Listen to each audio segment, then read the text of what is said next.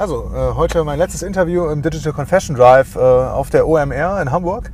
Ähm, mein Gast, Hamburger, jung, ähm, ähm, Marc Miller von CatCap. Marc, erzähl doch mal, wer du bist und was du machst. Ja, also Hamburg jung ist ein bisschen übertrieben. Äh, bin aber seit 18 Jahren in Hamburg. Insofern, so langsam äh, habe ich mehr Hamburg als, als Baden jetzt in meinen in mein, äh, äh, Historie. Also das ist, ist nicht mehr lange. Ich habe dich immer als Hamburger kennengelernt. Ja, ähm, ja äh, was, was mache ich? Seit 18 Jahren mittlerweile M&A. M&A heißt, Unternehmen zu beraten beim Unternehmenskauf, beim Unternehmensverkauf und beim Thema Wachstumsfinanzierung. Das ist unser Geschäft. Das machen wir jetzt ähm, mit 30 Mitarbeitern, sitzen in Hamburg, München und Berlin ähm, und sind so im Schwerpunktenbereich, also in disruptiven Märkten, Digitalisierung, Internet, Software, ähm, Life Science, ähm, Industrie, überall. Das ist das Schöne, gibt es diese Konvergenz, dass digitale Themen eine Rolle spielen. Und da ist M&A oft ein Thema, ein, ein Treiber für Innovation. Da sind wir der Partner, der das begleitet. Erzähl mal so ein bisschen, äh, wenn du es jetzt 18 Jahre machst du schon, wir kennen uns auch schon eine ganze Weile. Ähm, wie, wie, hat sich der Markt in den letzten Jahren verändert und, und wie haben sich auch die, die Ticketgrößen und so weiter verändert, wenn, wenn man das Thema MA und ähm, Exit-Märkte anguckt? Ja, also jetzt, jetzt wenn ich mal so die, die großen Phasen sehe, ich meine, wir sind ja im Prinzip in dem großen vierten Kontratjev drin, ne? Thema der IT-Kontratjev. Der überlagert alles so. Und ähm, der die hat, langen Wellen. Die ne? langen Wellen und, äh, und wahrscheinlich wird unser Leben noch reichen für einen vierten Kontratjev. Ähm, aber natürlich gibt es in diesem Kontratjev immer wieder so Ups und Downs, ja, auf, aufgrund der menschlichen Psychologie gibt es Hypes, dann gibt es wieder Zweifel und dann kommt der, der, die große Welle. Und so ist es immer wieder gewesen. Erst im Bereich Internet, E-Commerce, Marketplätze, wo die Verlagshäuser erstmal gelitten haben. Ähm, dann kam der ganze Bereich Social mit, mit Facebook. Ähm, dann kam so ähm, äh, so neue Themen, Fintech. Und jetzt sind wir im Bereich Life Science mit IoT, wo auf einmal alles, alles intelligent gemacht wird und, äh, und, und die Blockchain ist am Horizont. Also immer wieder gab es neue Wellen. Und ich glaube, was, was sich so geändert hat, ist, das Internet ist heute eine sehr erwachsene große Branche geworden.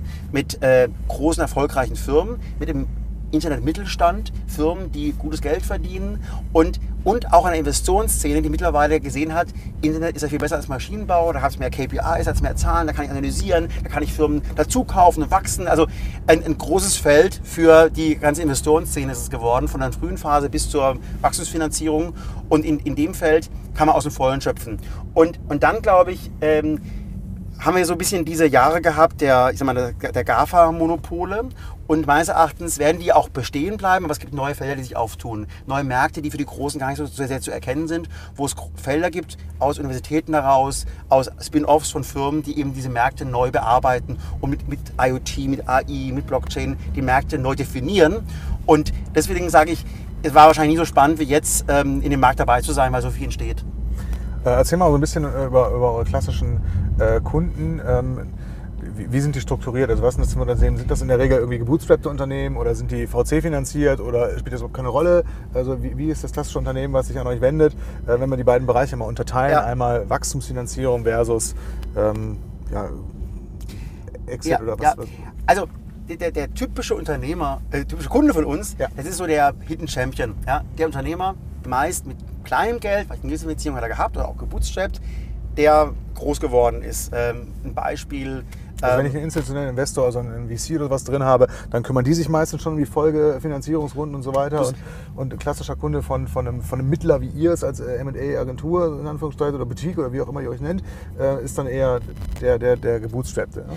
So ist es. Also äh, natürlich, aber haben wir auch tolle äh, Mandate gemacht für Venture Capital Investoren, die dann einen Exit machen wollen. Aber so ein typischer Kunde ist der Unternehmer, der jetzt irgendwas aufgebaut hat von 20, 30 Millionen, ja, sei es mit einem tollen SaaS-Modell, ja, für eine besondere Anwendung, die keiner wusste, dass sie relevant ist, ähm, oder so jemand wie Invincible Brands, die machen Influencer-basierten E-Commerce, so groß geworden, nicht mit viel Geld, sondern mit einem intelligenten Modell. Mhm. Ähm, und, und die sind an einem Punkt, dass sie sich fragen, wie geht es jetzt weiter? Was Wo ist der nächste ist, Schritt? Und da, ja. ihr kommt ins Spiel, wenn, wenn, wenn Geld zum richtigen Hebel wird. Ja? So ist es. Die Frage ist ja, mache ich einfach weiter wie bisher? Oder ähm, nehme ich das Geld vom Tisch? Ja, ist der richtige Zeitpunkt, um aussteigen zu kommen, weil jetzt der große Stratege oder der Finanzinvestor sagt, ich habe da jetzt Lust einzusteigen und damit neuen Leuten, mit neuem Management weiter voranzugehen? Ähm, oder sage ich einfach, nee, ich möchte selber der Weltmarktführer werden, der ich vielleicht schon bin, in Europa oder in Deutschland.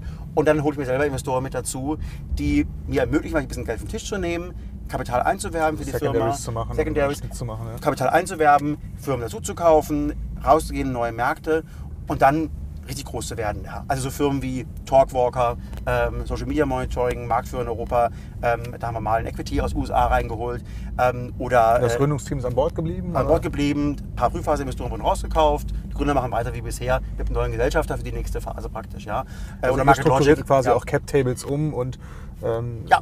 bringt Unternehmen dann äh, in die- nächste Phase. Das ist dann quasi auch diese, dieser Beratungsteil, den ihr damit übernehmt. So ist es. Aber diese Diagnose wie so ein Facharzt, ne, äh, was ist eigentlich jetzt das Richtige für mich? Und wir kennen halt die Investoren, die Menschen auch. Wer ist es überhaupt? Passt der zu mir? Ja?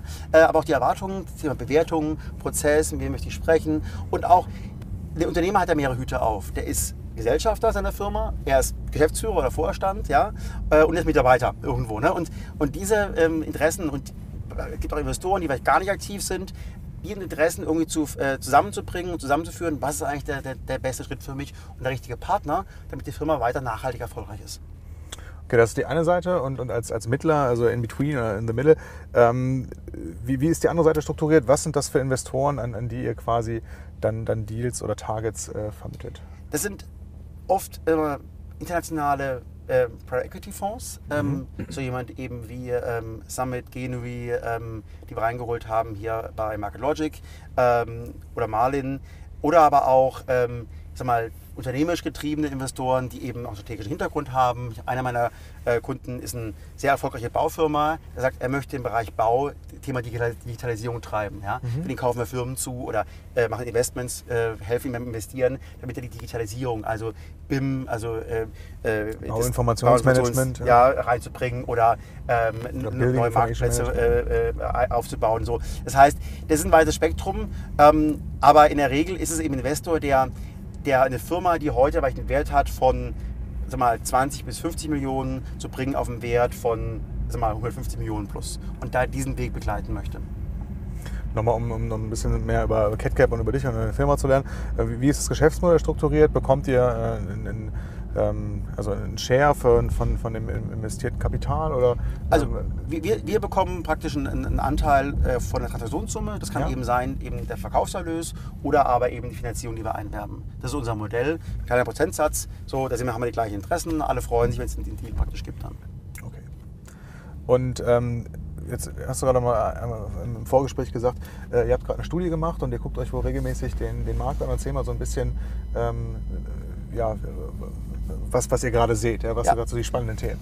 Ich glaube, es ist so eine, eigentlich der, der, die Stärke der europäischen Internetbranche ähm, äh, ist auf zwei Säulen. Einer auf einem sag mal, ähm, etablierten Kreis von profitablen, gut wachsenden Unternehmen, ja, also äh, in, in Xing, Wirecard, ja, äh, also solche Firmen, die groß genug sind, um auch Märkte auch zu gestalten und zu treiben.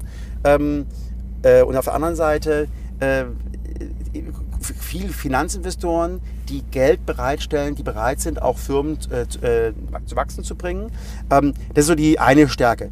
Und das andere ist eine unglaubliche Seit Innovationskraft. Ich meine, der ist so entstanden in den letzten drei bis fünf Jahren. Firmen, die sind einfach groß geworden. Ja, die haben es geschafft auf einen zweistelligen Millionen Umsatz, sind skaliert, haben Recurring Revenue aufgebaut. Ne? Da ist echt Power entstanden, ähm, die auch nicht mehr wegzudenken sind. Die haben Mission Critical Software, die sind ganz relevant in der Wertschöpfung positioniert als Marktplätze, als E-Commerce-Player. So, klar, das ist so, ähm, natürlich auch abseits der Großen von Rocket Internet gibt es eben tolle große Firmen, die entstanden sind. So, und die auch Akquisitionen machen und Märkte entwickeln. Auf der anderen Seite sehe ich, dass ähm, wir in der Disruption, die jetzt läuft, mit AI, mit, äh, mit IoT, mit Blockchain, jetzt junge, hungrige Unternehmer da sind, gut ausgebildet, innovativ, tolle Entwickler ähm, an den Hotspots in Europa, die es eben auch mittlerweile gibt, die kritische Masse von Investoren, ähm, von, ähm, von Mitgründern, ja, äh, von äh, Know-how, was entsteht, auch in Unternehmen und an Forschungsinstituten und dann entstehen tolle Firmen. Und die entstehen halt dann in Nischen, für die es noch kein Buzzword gibt, ja, wo alle merken nach drei bis fünf Jahren, Okay. oh, das ist ja ein Buzzword, das ist ja relevant. Und ich glaube, das ist, glaube ich, auch mein, mein Rat an Unternehmer, sich ein Feld auszusuchen, wo so nicht alle drüber sprechen, sondern da sagen, was ist das echtes Problem, was wir lösen können und bringen einfach große Märkte, bei- im Bereich Medizintechnik zum Beispiel, zusammen mit, äh, mit neuen ähm, innovativen Ideen.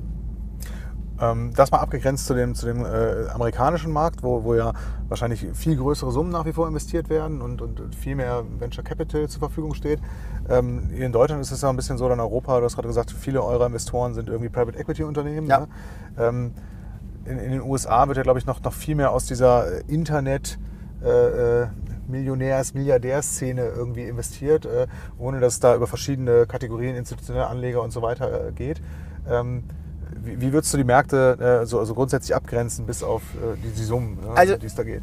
Ich sag mal, äh, natürlich ist der amerikanische Markt immer noch mehr bereit, Wetten einzugehen. Ähm, Also sie sind risikoaffiner schon äh, von, von, von Ja, weil von sie einfach einen, einen, einen liquideren Exit-Markt noch haben, weil dann die, die, die GAFAs, Die haben halt die GAFAs als Exit-Kanal, wo, wo du einfach.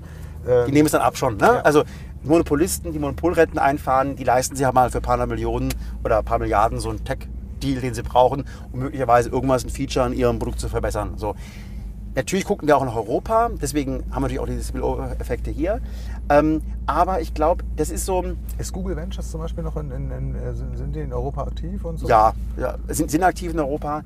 Ähm, und ich glaube, natürlich ist es, es sieht auch in den USA ja auch, wenn ich in, in, in Silicon Valley weniger als 200.000 Dollar verdiene, dann kriege ich eine Sozialwohnung. Also der Markt ist vollkommen überhitzt. So, äh, da ist zu viel geballt auf einem Ort und deswegen gibt es ja sogar schon in den USA den Punkt, dass eben in, äh, in Austin, in Boston viel, und in Boulder, Colorado viel mehr auch entsteht. Also dieser, der Druck, der vom Kessel Silicon Valley abgelassen wird. Und davon profitieren wir eben entsprechend auch in Europa. Und, und jetzt glaube ich, was ich jetzt schon sehe, ist jetzt in den neuen äh, Märkten, die jetzt entstehen im Bereich Fintech, Blockchain, ähm, Health IT, ähm, da, da sind jetzt, werden die Wetten jetzt auch nicht nur in den USA gemacht, sondern eben auch jetzt hier in Europa. Also Beispiel N, N, äh, äh, 26. Ja. Also ich glaube, dass der, die Welt wird flacher, weil natürlich auch Europa da aufholt. Ähm, wenn Siehst du das wirklich? Wenn, wenn wir uns dieses ganze Thema äh, GAFA-Ökonomie mal angucken, ähm, da gibt es ja mal dieses schöne Chart, ich glaube sogar äh, Phil Westermann hat das letztes Jahr auf der OMR gezeigt. Ja. Damals waren äh, die, die, die Börsen, äh, die Marktkapitalisierung der, der ähm, 50 größten äh, europäischen Internetunternehmen äh, so, so in Summe 47, 50 Milliarden. Ja, Mhm. Ja. Und dazu, dazu kamen dann ähm, 1960 Milliarden oder sowas. Äh, wahrscheinlich mittlerweile viel, viel höher bewertet, weil die im letzten Jahr sich ja die, die, die Aktienkurse ähm, massiv nach oben entwickelt haben, waren eben die vier GAFA-Unternehmen. Ne? Also Google, Amazon, Facebook und Apple. Ähm, und das ist natürlich ein totales Ungleichgewicht oder, oder ähm, ja, du siehst aber Europa aufholen. Ja, ja, also erstmal mal sehen, dass natürlich Oder so, so Schwergewichte wie Bosch und Schaeffler, ähm, die sind jetzt ja gar nicht praktisch, also Bosch ist gar nicht börsennotiert. So, das, taucht gar nicht auf. So würde man sagen, Bosch ist ja. Das ist aber auch kein Internetunternehmen. Ne? Ist es aber. Ehrlicherweise. Ist es aber. Und das ist, glaube ich, der Punkt. Okay. Äh, jetzt sind wir sind wir gerade in so einem tollen Auto hier. Ja. Ähm, es ist halt, ich sag mal so, was haben wir verpasst in Europa? Äh, die, die, die, die, eben Search, Social Media, Advertising, ja, ist eben so ein bisschen an uns vorbeigezogen, ja. Aber jetzt kommen die echt die großen Märkte, B2B. Ähm, da ist natürlich Amazon sehr stark unterwegs mit Amazon Business, ähm, so äh, ohne Frage. Aber äh, in, in vielen anderen Bereichen, jetzt in der Vernetzung der Produktion zum Beispiel, da die, haben die Europäer schon auch den kompetitiven Vorteil, den die Amerikaner halt über ihre Sprache und ihren großen lokalen Markt haben. Ja. Haben letztes Jahr eine Firma verkauft, Auwesi, Weltmarktführer im Bereich äh, Versionsmanagement in der Produktion. Ja. Die könnten, das, das Brockhaus ist da eingestiegen, die können der Backbone werden praktisch für die ganze Thema IoT. Ja, ist einer von den Top 50 IoT-Unternehmen. Was machen die weltweit. konkret, äh, Die, die in- sorgen dafür, dass du praktisch, du baust eine Produktion auf mit ganz vielen Maschinen, die vernetzt sind und du musst wissen, wo habe ich welche Maschine hingestellt, wie produziert die, es muss zertifiziert werden und da zu verstehen, wenn ich Produktion optimiere, wenn ich Dinge umstelle, wenn ich Ausfall, Ausfall habe, das zu analysieren, das machen die praktisch. So, und das ist ein Markt, der ist heute noch weitestgehend Insellösung, nicht vernetzt. So, der wird auch vernetzt werden. Wahrscheinlich nicht äh, Thema Data Breach, äh, nicht bei Facebook, ja, sondern eben in neuen Netzwerken mit der Blockchain, die ja wohl auch Bosch gerade engagiert hat. Ja. Und, und da, da, werden, da werden Karten neu gemischt. Ja. Entstehen denn da auch Plattformen, wo, wo Ja, Netzwerkeffekte vorherrschen und, und äh, dass es dann auch so, dass, dass es die Chance gibt, dass in Europa in den Bereichen IoT, Industry äh, 4.0, Buzzwords gibt es eine Menge, ähm, auch wirkliche ja, Plattformen entstehen, äh, die von diesen Netzwerkeffekten partizipieren. Was siehst du da? Natürlich, also ich meine, der ganze Bereich hier äh, Supply Chain, ja, also äh, was, wie läuft der Handel, ja, ähm, der ist, da ist Amazon natürlich jetzt aktiv, ja, da kann natürlich die ganze Zulieferindustrie, kann da, wenn sie es schlau machen, ja auch ihre eigene Plattform aufbauen, ja, die ganze IoT, Beschaffung, Steuerung von Produktion, Optimierung, ja, die Daten zu teilen, ja, ähm, zu verstehen, wann habe ich Produktionsausfälle, wo kommen die eigentlich her? Ja? Diese ganze Intelligenz reinzubringen auf eine Plattform, das ist eine große Chance, die die europäische Industrie hat. Okay. Und also, ich, ich, verstehe das Thema noch nicht genug, um, um sehen zu können, dass da irgendwie äh, in, in so einem Bereich ähm, Vernetzung von Maschinen oder Produktionsanlagen irgendwie ähm, wie, wie, auf einer klassischen äh, zweiseitigen Plattform ähm, durch, durch, durch das Zusammenbringen von irgendeinem Angebot und irgendeiner Nachfrage dann so ein Netzwerkeffekt entsteht, dass das quasi ein großer Player durch diesen Netzwerkeffekt immer, immer größer wird und davon irgendwie dauerhaft partizipiert. Ja. Klar, ich, ich meine, wenn, wenn jetzt äh, da, wenn, wenn, wenn, wenn im Beispiel im Bereich hier, hier Beschaffung, wenn ich eben mhm. äh, Käufer habe, Buyer und Supplier, die praktisch sich vernetzen müssen, Informationen austauschen müssen, da ist schon äh, dass quasi die Maschine Seiten, Bescheid sagt, äh, was, äh, ich brauche, wann sie wieder Ware oder wann sie wieder Material oder, braucht oder ja, so ist es. Ja, diese okay. Informationen äh, bereitzustellen, aber es ist ein bisschen diffiziler, weil die Informationen sind natürlich hochkritisch. Ja? Ähm, da, kommt, da kommt das Thema äh, der, der, der, europäischen Datenschutzgesetzgebung äh, äh jetzt neu rein. Jetzt, was ist da, wenn da eine Backdoor ist in, in, den USA, die ja in vielen Bereichen da ist, ne, bei Software in der Cloud? Die, die Firmen, die, kann, die, diese Informationen kann ich gar nicht in die Cloud reinbringen. So, da ist die Chance zu sagen, wir bauen eine europäische Cloud, gerade in Zeiten von Handelskrieg ähm, die unabhängig ist ja. praktisch. Und das, ich sage mal so, es ist ein Sechs-Punkte-Spiel. Ich, ich rede von großen Chancen, wenn es aber die Industrie nicht macht. Ja, die können es verkacken, ne? Ja, die also, können es verkacken, klar.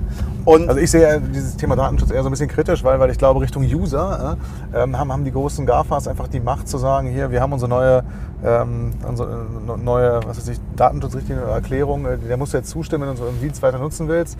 Und dann stimmen äh, Nutzer eben zu, weil sie aus dem äh, Login-Effekt nicht rauskommen, äh, Facebook oder was auch immer nutzen zu wollen. Und dann haben die einfach einen großen Vorteil gegenüber, was weiß ich, äh, Publishern oder Unternehmen, die, die, die in Deutschland nicht so eine äh, Relevanz ja, haben klar. für den Nutzer. Und äh, die kriegen es halt nicht hin, dass diese neue ähm, Klar. dass die neue Datenschutzerklärung dann akzeptiert wird und dann ist das irgendwie ein, ein systematischer Nachteil. Ja, gut gemeint, aber im Zweifel. Nicht gut gemacht, ja. Gut also, gemacht, ist, ja, genau. also in, in, natürlich äh, der, der Schutz, der der Nutzer gar nicht so schätzen kann und äh, der ist ja äh, kontraproduktiv. Ne? Ähm, insofern muss ja trennen, muss trennen zwischen der Consumerwelt und zwischen der Business- äh, genau. und industriellen Welt. Und ich glaube, ähm, in beiden Welten haben Daten, die verloren gingen, jetzt andere Bedeutung. Ne? Wenn meine Krankheitsdaten auf einmal im Netz sind und missbraucht werden, ist es eine Sache, die saublöd ist.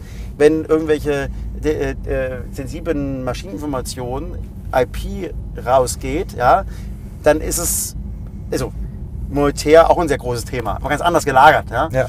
Ähm, und, und, und da muss man sich einen Ausgleich finden. Und da ist aber eine Chance zu sagen, wir bauen eine Plattform, die vertrauenswürdig ist, da ist die Blockchain eine große Chance, Daten verteilt äh, bereitgestellt werden, wo ich halt genau diese, dass eben der, der, der Böse, der irgendwie alle Daten hat, eben nicht Daten weitergeben kann, weil es gar nicht möglich ist. Ja? Also nicht, dass es da schon eine große Lösung gäbe. Ich, aber ich mag ja die Brille, die du trägst, dass du sagst, du siehst es immer als Chance.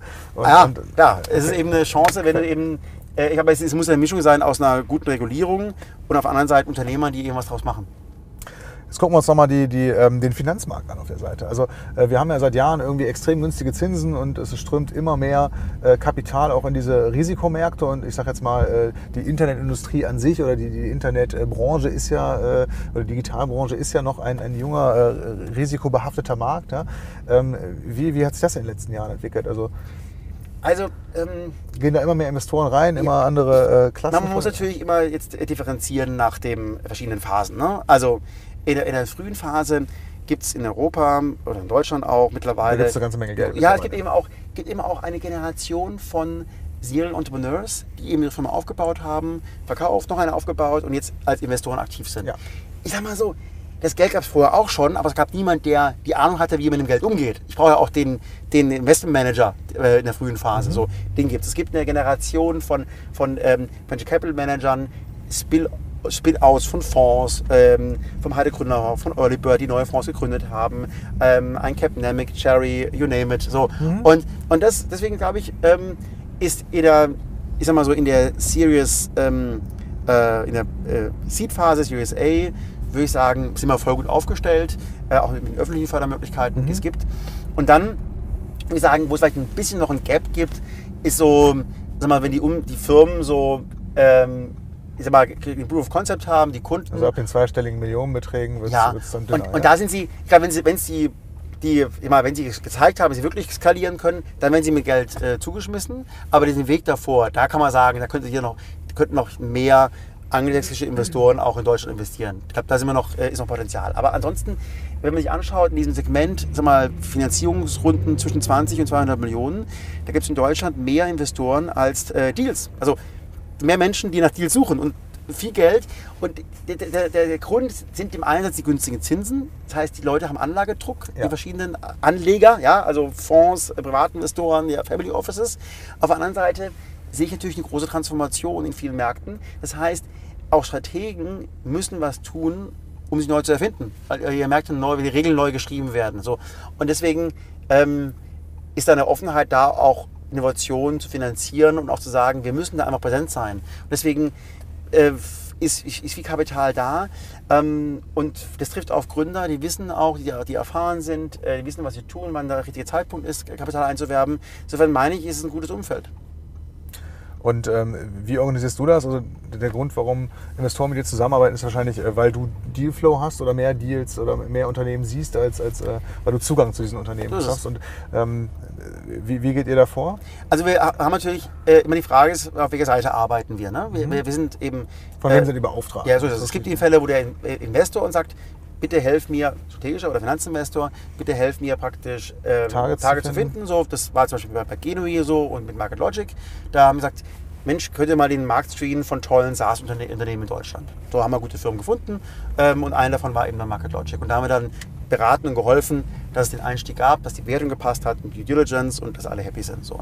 Ähm, in den meisten Fällen sind wir aber auf Unternehmerseite und, und da sind wir dann der Ansprechpartner, da fragt der Unternehmer uns, da bin ich jetzt, da stehe ich jetzt, ähm, wie kann ich jetzt praktisch den nächsten Schritt gehen? Und dann sagen wir, das sind die, das sagen wir dem, das sind die Finanzinvestoren, das sind die strategischen Partner, die du reinholen kannst, das ist dann ein Firmenwert, das kannst du einwerben, Secondary, Primary, das kannst du Geld vom Tisch nehmen, was musst du in die Firma reinpacken und, und dann managen wir den Prozess und dann den, den Auswahl, ähm, dann äh, in den Gesprächen rauszufinden, von der Bewertung, aber auch vom, von dem, vom Charakter, von der Vision, wer passt zu mir. Das ist unser Job.